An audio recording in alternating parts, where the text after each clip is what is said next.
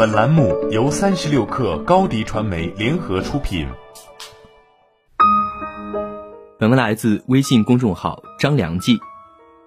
第一个问题，也是我最明显直观感受到的，就是沟通效率急剧下降。很简单的一件事，需要翻来覆去、反复说 n 遍才能把信息传递到位。比如，我们让设计师改一个东西，过去面对面沟通的时候，我可以给他看样式参考，告诉他哪里有问题，他改好以后，我可以马上给反馈继续修改。远程办公以后，一切都不同了。人还是一样的人，问题出在信息沟通的形式上。我们用的是微信群组进行工作沟通，没有用飞书、钉钉这类办公软件。但我想形式应该是大差不差的。这些软件都是信息流沟通的形式，而这种形式大大抬高了信息理解的门槛。信息流的形式适用于日常朋友之间的聊天，因为这种沟通是散状的，不太讲究上下连接的逻辑。最起码你不会聊着聊着想到一个什么事情，去翻聊天记录，然后给朋友截屏问他这是什么意思。可工作不一样，一旦对方对你之前讲的一些话产生疑问，是很容易忽略掉当下此刻你正在沟通的内容的。另外一点就是废话少讲，尽量不讲，语言一定要精炼短小，什么必须说，什么不要说，心里要有谱，始终记住。当你打出的文字越多，就越给对方增加信息理解的成本。切忌用大段大段的长句子去沟通，这种文字出现在屏幕上，非常容易让人产生抗拒心理。以上这些考验的都是沟通者对一件事的全局把控能力。这些问题放在过去可能没那么重要，可一旦变成远程办公，全都浮现了出来。第二个问题，远程办公更适合任务安排型的工作。不适合启发讨论型的工作。任务安排型工作的特点是大家都知道接下来要做什么事情，那么按部就班的去分配任务就好。像传达工作修改意见、调整项目规划等，都属于任务安排型的工作。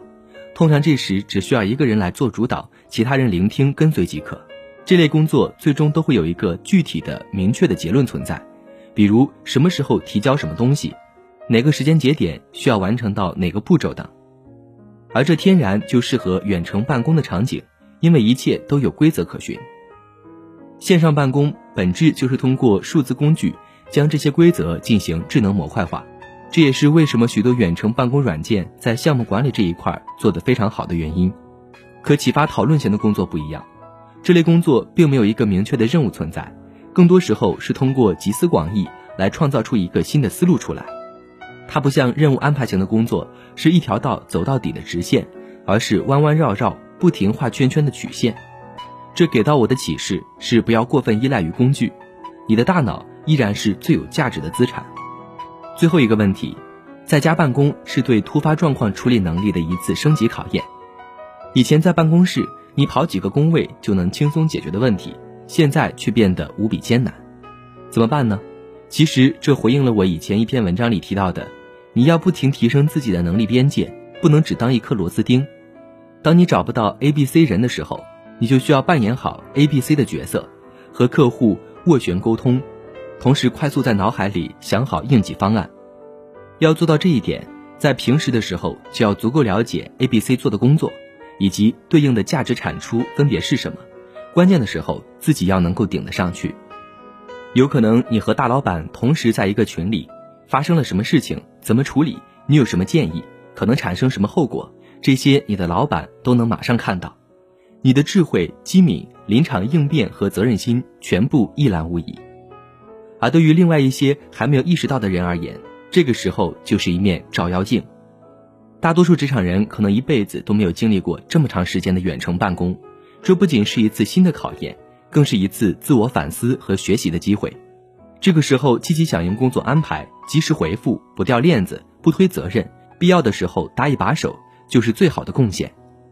我相信这话不仅对职场人有用，更对某些机构和部门有着警示意义。好了，本期节目就是这样，下期节目我们不见不散。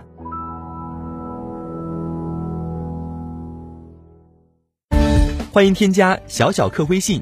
Xs 三六 kr 加入克星学院，每周一封独家商业内参，终身学习社群，和大咖聊风口谈创业，和上万课友交流学习。